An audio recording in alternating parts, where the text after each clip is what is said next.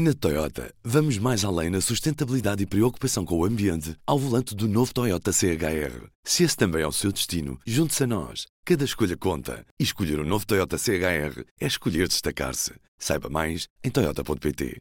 Do Jornal Público, este é o Soundbite. Ruben Martins. E hoje já vamos à estrada à boleia da campanha do Chega com o Luciano Alvarez, mas já lá vamos para já. Deixem-me dar as boas-vindas à Ana Salopes. Olá, Ana. Olá, Ruben.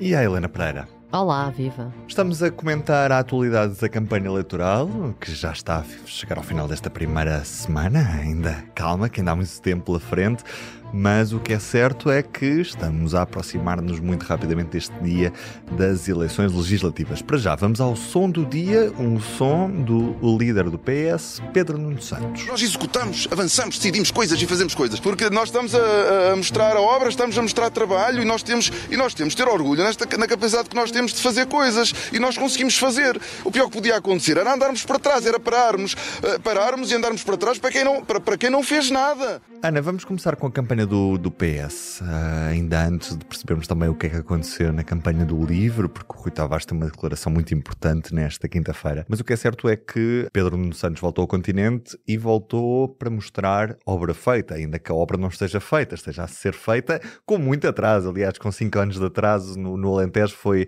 a uma linha ferroviária, a linha ferroviária de alta velocidade entre Évora e Badajoz, que está a ser feita e que devia ter inaugurado como ministro e que não conseguiu. Pedro Nuno voltou a ser o fazedor e a ter agenda do seu lado ou ainda está a correr atrás do prejuízo, Ana? Eu acho que Pedro Nuno voltou, uh, no fundo, ao, ao, seu melhor ativo eleitoral, que é esse cognome que ele atribuiu a si próprio do fazedor. Uh, ele tem andado numa campanha muito errática, muito zigue-zagueante, muito num fato que não é o dele mas quando ele veste lá o capacete, põe o capacete, não é veste, põe o capacete lá de, de, das obras e mete o colete cor de laranja, isso dá-lhe, junto de, alguma, de algum eleitorado, um, um potencial enfim, de voto que eu penso que os últimos dias não estavam a dar. É engraçado que normalmente os portugueses preferiam políticos de fato e gravata e agora preferem políticos de colete, não é? Portanto, o que está na moda é ser um político de colete. Pelo menos no caso de Pedro Nuno Santos, eu, é o fato que lhe assenta melhor. Eh, não é a gola alta, por muito que muita gente o ache o daddy, não é camisa, não é gravata, é aquele fato, porque é um fato que, que, que tem a ver com o boneco que ele tentou construir para si e que em parte corresponde a alguma verdade. Em que tentou fazer alguma coisa, não fez tudo, não fez tudo a horas, não cumpriu prazos. Tu sabes melhor do que eu isso, Ruben, porque tu és um especialista em ferrovia não sei se merece tanto, mas sim, obrigado, Ana. uh, mas pelo menos tentou mexer alguma coisa no setor e isso acho que é indiscutível que, que, que tentou. E, e, este é o melhor ativo que ele tem, porque discutir a herança do PS é muito difícil de estar a discutir eh, todos os dias. Ele, claro que a herança das contas certas, claro, mas depois há muito, são oito anos onde aconteceram também coisas muito difíceis e que ele se vê obrigado a defender todos os dias. Não é a herança dele, ele não era primeiro-ministro, só que era o primeiro, o primeiro-ministro do partido dele que ele não vai agora trair, não, não, não está, por, por distância que tenha que tenha até em alguns momentos mantido relativamente a António Costa, a verdade é que não se está a ver qualquer distância nesta campanha. E isso mete, coloca-lhe um problema muito, muito grave. E esta imagem de, do fazedor, que ele no início, é engraçado, tanto no início da campanha interna para secretário-geral, como até no início da campanha uh, do logo a seguir, ele tentou pegar nessa imagem, que era uma imagem, pelo que eu que melhor me parecia. Que... Entretanto, eu não sei como é que ele se esqueceu dessa imagem. Lembram-se no início em que, era, em que ele anunciou a candidatura a secretário-geral, não arrastar os pés, parecia que repetia aquelas frases todos os dias. E depois isso apagou-se. Ou pelo menos eh, nós que não estamos no terreno da campanha não estamos a ouvir. Helena, Pedro Nuno finalmente conseguiu posicionar-se nesta campanha. Nos últimos quatro dias temos olhado sempre para a AD em primeiro lugar. A AD é que conseguiu meter temas na ordem do dia e Pedro Nuno apenas reagiu. Finalmente vemos Pedro Nuno fazedor uh, na, na campanha? Não sei, sei que, que pelo menos a sondagem do, do público ontem, público RTP, mostrava, mostrava que o PS uh, conseguiu subir, quer dizer, é, é, estreitou a diferença em relação, é mais isso, em relação à AD, uhum. não é? Uh, e, e, portanto, uh, pode estar mais bem disposto sobre esta, sobre este, este, esta intervenção em Évora e este hospital. Uh, Deixa-me só uh, recordar que mais uma vez eh, Pedro Nuno Santos debate-se com o problema da herança de António Costa, porque este hospital, para nós que estamos em Lisboa, não é? Eu não conheço bem a história deste hospital, mas já escrevi sobre Estamos a falar do Hospital Central, hospital de, Central do, do Alentejo, Alentejo, que fica em Évora. Sim, mas que foi anunciado e prometido por este governo quando a Adalberto Campos Fernandes, ainda se lembram da Adalberto Campos Fernandes, era Ministro da Saúde em 2016, uhum. uh, que na altura dizia que já tinha o dinheiro suficiente para mandar construir o hospital e que seria no, no Orçamento de Estado seguinte e chegou a estar previsto para 2021. Há uma, um cartaz na altura que o SNS, SNS, Ministério da Saúde, tinha um cartaz, uma, uma comunicação nas redes sociais a dizer que ia estar pronto em 2021. Depois, mais tarde, rapou para 2023. Nós estamos em 2024, ainda não há, portanto, eh, eh, não sei, isto para responder que não sei se essa imagem cola nos eleitores de Évora que devem conhecer esta história de trás para a frente e que devem estar fartos de esperar é pelo. Verdade, é verdade. Eu não posso falar muito, que eu também sou descendente de alentejanos, mas na realidade vamos brincar um bocadinho com o estereótipo. Não te esqueças que o que esperaram pelo Alqueva, que até disseram aquele. É verdade. Construam porra. Foi um grande momento alentejano. um grande momento. Portanto, não sei, tenho dúvidas se essa imagem uh, recentrou ou não e se está a resultar ou não. Hoje também foi tema a campanha do Livre. Rui Tavares esteve também no Alentejo, no Baixo Alentejo, no Conselho de, de Odmira, um conselho muito marcado pela imigração. Mas o que foi notícia foi a possibilidade que Rui Tavares abriu à direita. Ana, eu gostava de perceber contigo o que é que Rui Tavares disse ao certo sobre a possibilidade de entendimentos à direita. O que é que, o que, é que, o que, o que, é que ele prometeu na prática? Ou o que é que ele disse na prática? Olha, eu também gostava, Ruben, também gostava de saber o que é que Rui Tavares disse ao certo. Porque, no primeiro momento, a leitura daquelas declarações de Rui Tavares, que é a direita democrática também tem que ter com quem dialogar, evidencia que Rui Tavares está disponível. Uh, ele diz que é preciso para o bem do país, temos que fazer coisas para o bem do país, portanto, ele uh, fala com uma. Eu li as declarações, uh, em que parece que está disponível para dialogar com, aprovando, caso a caso, muitas coisas de um governo de direita. claro que isso o que é que nós começamos a pensar? Que isso faz do.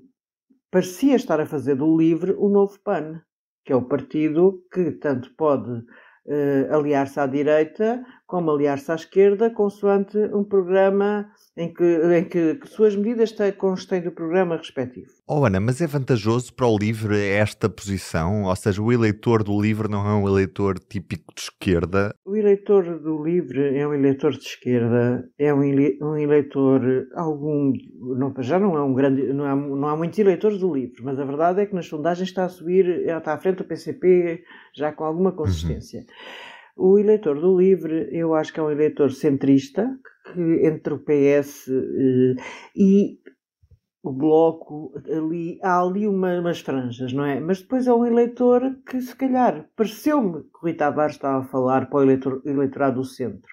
Aquele eleitorado que está, não quer votar PSD, mas também já não quer votar PS e, portanto, pode uh, achar que Rui Tavares pode contribuir para uma estabilidade à direita. O que é muito estranho, vindo de Rui Tavares, isto é um que seria a ser verdade, porque entretanto veio uma, uma, uma, uma espécie de uma, de uma correção do gabinete de, de imprensa do Livre, onde afinal parece que Rui Tavares queria só falar de revisões constitucionais. Nada disto faz sentido. Rui Tavares tem que explicar ao certo o que é que ele quer dizer com o que disse porque eu não percebi.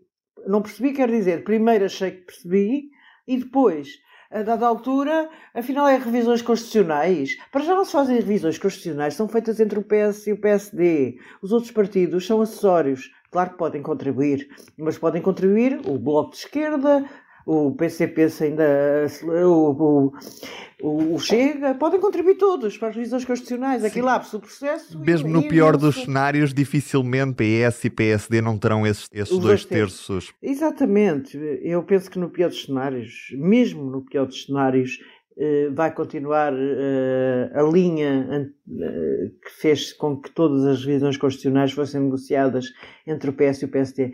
Portanto, não percebi nada do que o Rui Tavares disse. Não percebi nada. Olha, eu se, aquilo era, Ana, se aquilo era para dialogar, ou seja, é que no fundo é assim, dialogar o quê? Vamos decidir, vamos aprovar uma moção de confiança, uma moção, como é que, às vezes quando estamos no Parlamento e estão lá delegações estrangeiras, então agora reunimos-nos todos para aplaudir a delegação estrangeira. Se a ideia é essa, com o governo de direita, muito bem, toda a gente já fez isso, toda a gente já aprovou moções do de direita de saudação a delegações estrangeiras. Portanto, se for hum, de, de aprovar Mas acho que não era isso que Rui Tavares queria dizer, não é? Pá, então ele que explica o que quer dizer. Acho que ficou aqui uma eu, quando, grande. Olha, quando eu ouvi Rui Tavares a falar, eu também achei que tinha percebido e achei bem, porque o que ele estava a dizer era de. Uh, ele falou que havia hum, visões opostas entre o LIVRE e o PST, por exemplo, e dá o caso do, da saúde, do Serviço Nacional de Saúde, e portanto um, achei realmente que era uma diferença, que era uma, uma que ele tinha enverdado para outro caminho, porque ainda na terça-feira lembro-me dele estar a fazer um grande discurso a pressionar Luís Montenegro a dizer o que é que faria, se, como é que votaria uma moção de censura uh, que o Chega diz que vai apresentar. E, portanto, na terça-feira ele estava nesse papel. Nas, no, durante os debates, eu julgo que ele passou, teve, esteve bem durante os debates, mas passou muito a ideia de ser uma espécie de. era o amigo do Pedro Nuno Santos. É visto um bocado como um amigo de Pedro Nuno Santos e com ajuda. Não é? Como se fosse o, o PSB, não é? Sim, Ou seja, o, a equipa B do é PS. É porque é, é, o único partido que diz abertamente que, que, que, que também iria para o governo, para uma solução até de governo com sim, o PS, sim. portanto, Já, aliás, tem uma posição diferente das outras. Não, ministro do futuro. Ministro do futuro, exato, na, exato. Na, tem uma posição e, portanto, eh, estava nesse papel, não é? E agora, vai dizer isto, eu pensei assim, bom, é, realmente é diferente, mas, quer dizer, faz sentido no Uh, no sentido em que o Pedro, que Pedro Nuno Santos, no debate com o Luís Montenegro, também a determinada altura, quando o desafia a viabilizar o governo, também abre a porta até a negociar uh, matérias de orçamento de Estado. Portanto, eu achei que Rui Tavares, ao fazer esta declaração, estava a fazer o mesmo, que é se há ali uma matéria importante para, para o LIVRE, uh, em troca da abstenção, não é? Uh, podia, se, o, se, o, se um governo AD viabilizasse, uh, uh, aprovasse uma medida sua, ele, o partido podia abster-se portanto, também não era o fim do mundo, era uma diferença em relação àquilo que ele tem vindo a dizer mas uh, estamos ainda no início da campanha eleitoral e, portanto, era uma forma de quê? Eu pensei assim, de do livro se tornar mais útil, ser visto aos olhos das pessoas eu... como sim, sim. Bem mais Rui Tavares não quer ser o ministro do futuro governo da AD. Isso eu não, acho que não. Ele nunca não, disse, mas ele nunca disse, portanto. Agora, eu acho que os partidos o... absterem-se o ministro do futuro claro, é governo claro, PS. Estava, estava na brincadeira. Repara lá, eu, eu até aqui nunca vimos Rui Tavares. De, uh, o que é que. Eu acho que é mesmo preciso que o Rui Tavares explique o que quer dizer com isto. Sinceramente. Uh, porque o Rui Tavares quer ser um PAN. O Rui Tavares quer apenas uh, dialogar com o PSD de maneira de que muitas das suas propostas, caso o PSD ganhe as eleições, muitas das suas propostas venham a ser aprovadas pelo governo PSD eu acho que é isso que ele quer. Ele quer dialogar com o PSD de maneira a que as suas propostas venham a ser aprovadas pelo PSD. Rui Tavares, explique-se, por favor. Neste jornal de campanha, vamos então agora à estrada, público na estrada, com o jornalista Luciano Alvarez, com a caravana do Chega. Alô, Luciano. Olá, Ruben. Onde é que tu estás hoje com a campanha do Chega e que mensagens é que o líder André Ventura tem tentado passar nestes dias? Olha, neste momento estamos em Macedo de Cavaleiros, no distrito de Bragança, onde está a correr mais um jantar comício. O André Ventura, o presidente do Chega, já passou por cinco distritos, este, este aliás é o quinto, passou, começou no Porto, avançou para Aveiro, depois subiu para Braga, ontem esteve em Vila Real e hoje então sim em Bragança. A campanha do Chega é uma campanha muito diferente das outras campanhas. André Ventura optou por fazer quase tudo em reportes. Tem, durante o período oficial de campanha, 23 almoços e jantares comícios. Quando muitos dos outros andam na rua, ele anda em jantares comícios. Só foi duas vezes à rua, no Porto e em Braga, e agora só regressa no dia 8 em Lisboa. O líder diz que esta opção foi que ele foi o líder que na pré-campanha mais arruadas fez, diz que não tem medo da rua e que este é o momento de estar com os seus militantes, com os seus apoiantes, trocarem ideias, se, se conhecerem. E, portanto, esta campanha está a ser muito diferente. Em termos de propostas, elas são já bastante conhecidas. André Ventura está a ser André Ventura. Mais do que propostas, André Ventura tem distribuído críticas e insultos, alguns bem duros, a todos os seus adversários políticos, especialmente a Pedro Nuno Santos, do PS, e a Luís Montenegro, do PSD. Repetiu já uma boa vintena de vezes que ambos os partidos são iguais. Tem críticas duríssimas para um e para o outro. Já chegou a dizer, inclusive, que o, os líderes dos, dos, dois partidos são o triplo fascismo dele. Portanto, imagina. Né? Ainda assim, a Ventura, que diz que, embora diga que vai que acredita que vai ganhar as eleições, continua a pedir um acordo com, com, com o Luís Montenegro com os outros partidos de direita, o que não deixa de ser curioso, não é? Mas tem sido, tem sido um festival de críticas e um festival de insultos. Em relação a propostas, ele vai, promete resolver uma série de problemas, o problema, de, o problema da imigração, que ele chama, que diz que descontrolada, vai aumentar ordenados, vai aumentar pensões, que vai resolver os problemas da habitação, vai resolver os problemas da saúde, embora explique pouco como. Mas a verdade é que os, os militantes que têm aparecido, e não têm sido poucos, nos, especialmente nos jantares comícios feitos em salões habitualmente onde se realizam casamentos e dormem salões, acreditam que tudo isto é possível, mas acreditam de facto piamente que as propostas que Ventura lhes faz e o que Ventura lhes diz, ainda que muito mal explicado, vai tudo acontecer. Quer dizer uma coisa, ele não tem tido rua, mas não lhe tem faltado gente, isto é um facto que é de assinalar. Porque em quatro dos sítios, nos jantares, ele teve, teve em três mais de 300 pessoas para um jantar, e no outro, em Vila Real, teve cerca de 200 pessoas. O que não é pouca gente com um partido que tem 5 anos de vida. E este foi mais um jornal de campanha. Amanhã estamos de volta para o último da semana. Até lá. O Soundbites é um programa de Ana Salopes, Helena Pereira e Ruben Martins. A música original é de Ana Marques Maia. Siga o podcast na sua aplicação preferida para não perder os novos episódios. O público fica no ouvido.